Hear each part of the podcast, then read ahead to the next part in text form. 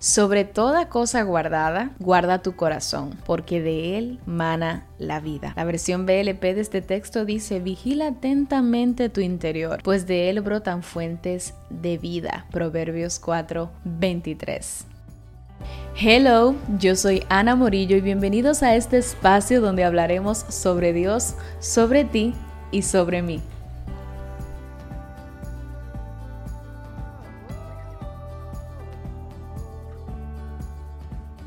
Señores, bienvenidos a este episodio. Miren, hoy quiero hablarles de algunos puntos importantes acerca de nuestro corazón y de este texto tan valioso que escuché incluso recientemente a alguien decir que en toda su vida cristiana este es su texto favorito. Yo en lo personal pues siempre he entendido que es un versículo sumamente importante, pero últimamente le he prestado mucha más atención. Y por eso quiero también externarlo a ustedes. Externar el hecho de, de la importancia que tiene nosotros primero ver cómo está nuestro corazón, revisar exactamente qué es lo que está pasando allí en esa fuente que como dice la palabra es de donde brota la vida de nosotros, para entonces orar para que sea Dios guardándolo. Y te pregunto, ¿en algún momento ¿Tú has pensado en la relevancia de cuidar tu corazón? Y no solamente en esos momentos donde, te han lastimado, que de repente por, por el calor del momento dices, ya no voy a abrir mi corazón, ya yo no voy a creer en la amistad, no voy a creer en el amor, no voy a creer todas esas cosas. No, no, no. Quizás en esos momentos por default uno quiere como guardar su corazón porque te lastimaron y dijiste, bueno, me expuse demasiado. A mí me ha pasado también. Pero me refiero a esos momentos donde no está pasando nada, donde simplemente dice, tengo que entender la relevancia de mi corazón en todas las áreas de mi vida. ¿Has pensado tú en algún momento? Porque a veces nosotros nos preocupamos mucho por guardar nuestras posesiones, guardar nuestras posesiones y nuestras posiciones, pero no quizás estamos muy atentos a guardar ese depósito que está en nuestro interior, que es de donde brota la vida, de donde brota todo lo que nosotros podemos de alguna manera externar hacia los demás. Y quiero explicarles algo. Cuando nos acercamos a Dios, cuando recibimos y nos hacemos parte del nuevo pacto, se cumple en nosotros Ezequiel 36, 26 que dice, os daré corazón nuevo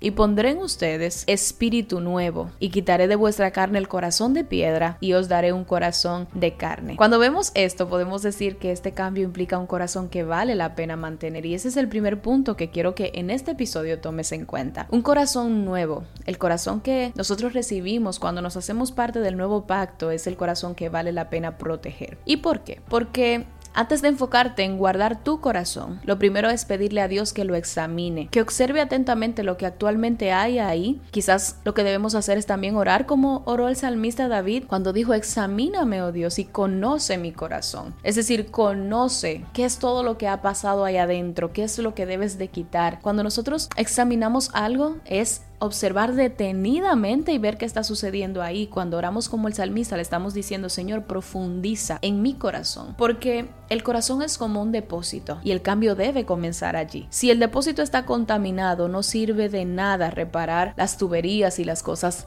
externas a ese depósito. De nada te sirve guardar algo que primero no te has asegurado que esté sano. De nada te sirve orar cada día al Señor, guarda mi corazón, pero tu corazón realmente está lleno de rencor. Es decir, primero debes de sanar y luego guardar. Y para no irnos muy lejos, te contaré mi experiencia en una ocasión en la que fui afectada y mi depósito también mi corazón, ¿verdad? Y fue por ejemplo cuando vi a un líder fallar. Sí, señores, yo también era de las que pensaba que los líderes debían ser de una manera sin fallas y demás. Y fue muy fuerte cuando me topé con eso, con fallos de, un líder, con fallos, eh, ¿cómo podría decir? Con fallos no tan sencillos de, de poder asimilar. Y en ese tiempo yo vi como mi depósito se dañó porque yo empecé a sacar actitudes, a sacar palabras, a sacar acciones que estaban estrechamente relacionadas con el depósito que yo había permitido que entrara en mi corazón. Recuerdo incluso que en ese tiempo hasta me enfrié espiritualmente. Empecé a tomar cierta indiferencia con algunas cosas de la iglesia. Y recuerdo cómo Dios usó a mi pastora en ese momento que me dijo, no, o sea, como que me sacudió espiritualmente hablando y me dijo, es que no, es que las cosas no son así, es que Dios no es una persona, todos nosotros estamos en construcción, esa persona que hizo tal cosa pues es una pieza de barro y obviamente tú tenías expectativas y Dios también, pero todos estamos propensos a fallar.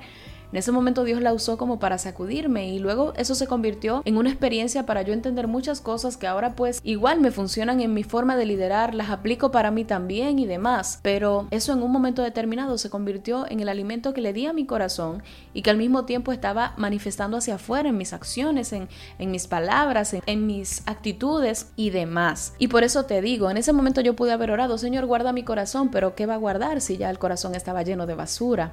Entonces primero Dios tuvo que sanar y luego entonces sí, Dios guardó mi corazón de ver cosas, de ver y ver y ver y ya al punto de hoy yo puedo ver y ver y ver y eso no afecta. O sea, no afecta en esa área, digo verdad, no afecta como yo puedo ver a un líder o no afecta como yo me puedo ver a mí misma liderando y quizás cometiendo algún error, porque de eso se trata, de primero que Dios recicle y haga que obre para bien esas cosas que de alguna manera entraron en tu corazón y se volvieron un depósito de basura ahí, para entonces luego, Señor, Basado en esa experiencia, yo necesito que tú lo guardes para que cuando llegue otra vez otra cosa, quizás diferente, pues mi corazón esté guardado en ti y yo pueda ver las cosas como tú esperas que yo la vea. Y volviendo al texto, que dice sobre toda cosa guardada. A veces nosotros guardamos muchas cosas. Guardamos, o porque guardar en este caso es proteger. Protegemos amistades, relaciones, cosas materiales, pero no nos enfocamos en proteger nuestro corazón. Y debemos de entender que nuestro corazón siempre está expuesto, por eso debemos de cuidarlo. Debemos de cuidar porque siempre va a haber oportunidad de nosotros entregar nuestro corazón a personas, a oportunidades, a caminos incorrectos, a enseñanzas incorrectas, a ideales incorrectos. Sin embargo, es ahí donde tienes que pedir a Dios, guárdalo. Y no es que Dios, ay, lo va a esconder para... No, no, no. Es que Dios te va a dar la sabiduría para tú poder saber en qué momento comprometerte tanto, en qué momento comprometer tanto tus sentimientos, en qué momento comprometer tanto ese depósito donde debe de estar lo correcto, porque de ahí es donde sale lo correcto para tu accionar. Y es que no podemos ignorar que Satanás, por entender que ese es el depósito de la vida, mantiene una vigilancia especial a nuestro corazón. Y por eso también debemos nosotros mantener una vigilancia especial ahí, porque si se toma ese centro, es como tomar el centro de la ciudad. Y si tomamos el centro de una ciudad, entonces toda la ciudad debe rendirse. Si se captura el corazón, se entregarán las afecciones, los deseos, los motivos, las búsquedas, todo. Se va a afectar todo. Por eso debemos de poner atención a lo que pasa a lo que dejamos entrar, a lo que albergamos ahí. Hubo alguien que dijo, no es solo que la vida tiene sus fuentes en el corazón, sino también que la dirección que toma la vida está determinada por el corazón. Por eso hay gente que todo lo que hace lo hace basado en el rencor, basado en el deseo de mostrarle a los demás que no era como tú decías, porque dejaron entrar ciertas cosas en su corazón que ahora hacen que sus acciones estén direccionadas por eso. Yo he visto personas que dicen, yo voy a tener éxito para mostrarle a fulano que dijo que yo no era exitoso, que no iba a tener éxito, que no iba nunca a, ser sobresaliente. Entonces tú trabajas arduamente para lograr algo, pero lo haces desde una intención incorrecta, desde la intención de demostrar. ¿Y qué es eso? Eso es el resultado de que tú dejaste que la basura que otro quiso tirar en tu corazón entrara. Y como ese es el depósito de tu vida, como eso es lo que sale de ahí direcciona tus pasos, entonces tú estás caminando para tratar de mostrarle a otros que no tenían la razón. Pero cuando tú cuidas tu corazón y no permites que nada de eso te afecte, tú trabajas y vives para tú poder agradar a Dios, para tú poder entender que estás cumpliendo con tu propósito sin necesidad de demostrarle nada a nadie. Ahí es donde se diferencia la sanidad o la enfermedad en un corazón, en las acciones. Cuando tú actúas por un sentimiento incorrecto que dejas entrar en tu corazón, entonces vives una vida amargada y aun si logras el éxito, logras los resultados esperados, no los disfrutas porque los lograste con una intención incorrecta, que era la de mostrar algo que tú no tenías la necesidad de demostrar. Si hubieses decidido sanar y no dejar que eso que te dijeron hiciera nido dentro de ti. Te voy a decir algo más. Cuidar el corazón con toda diligencia puede significar decir que no temporalmente. Cuidar el corazón puede significar direccionar tus emociones y no permitir que ellas cojan la rienda que quieran tomar. Cuidar tu corazón puede significar limitarte incluso de ciertas relaciones, hasta de amistad. Cuidar tu corazón va, va a requerir decisiones. Decisiones que en el momento parecerán dolorosas, pero que a largo plazo van a cuidar el depósito que está dentro de ti y que tiene que mantenerse limpio para que todo lo que salga de ti también salga limpio, porque si dejamos que se contamine esa fuente, la infección se propagará y en poco tiempo todo lo que salga de ti va a salir infectado. Por eso traje este episodio hoy para ti, para también advertirte que pongas ojo a esa necesidad que tenemos de cuidar y guardar nuestro corazón. Y espero haberme podido dar a entender porque este temita es como bien, bien ahí como delicado, pero al mismo tiempo pues cuando tenemos la ayuda de Dios y contamos con Dios, creo que podemos añadir cada día nuestra oración, Señor, hazme sabio, hazme sabio para guardar mi corazón. Hazme sabio. En esta relación que estoy tratando de iniciar, hazme sabio para que si de repente pues hay algo que pueda afectar mi corazón, yo lo note y así pueda tomar medidas desde el inicio. Es eso.